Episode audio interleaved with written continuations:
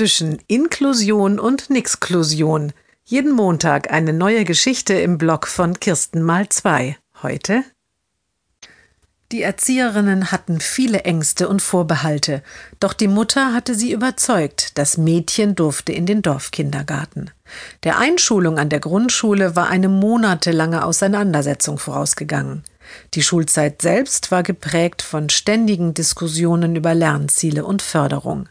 All die Jahre hatte sich die Mutter auch noch um die Freizeit ihrer Tochter gekümmert. Beim Ballett war sie, in der kirchlichen Jugendgruppe und konnte beim örtlichen Reitverein mitmachen. Jetzt ist aus dem Mädchen eine junge Frau geworden. Die Mutter hat ihre alte Begeisterung fürs Geigenspiel wiederentdeckt. Das Mädchen arbeitet in einer Werkstatt für Menschen mit Behinderung. Bald wird es in eine Wohngruppe ziehen.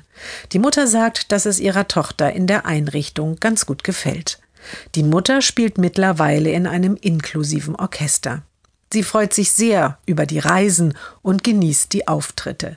Sie sagt, das Orchester ist wichtig, um Inklusion voranzubringen, weil es Menschen mit Behinderung ermöglicht, sich auch einmal in der Welt außerhalb von Werkstatt und Wohneinrichtung zu bewegen.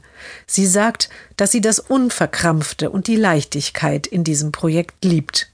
Die Mutter sagt nicht, dass sie keine Kraft mehr hat, weiter für ihre Tochter zu kämpfen.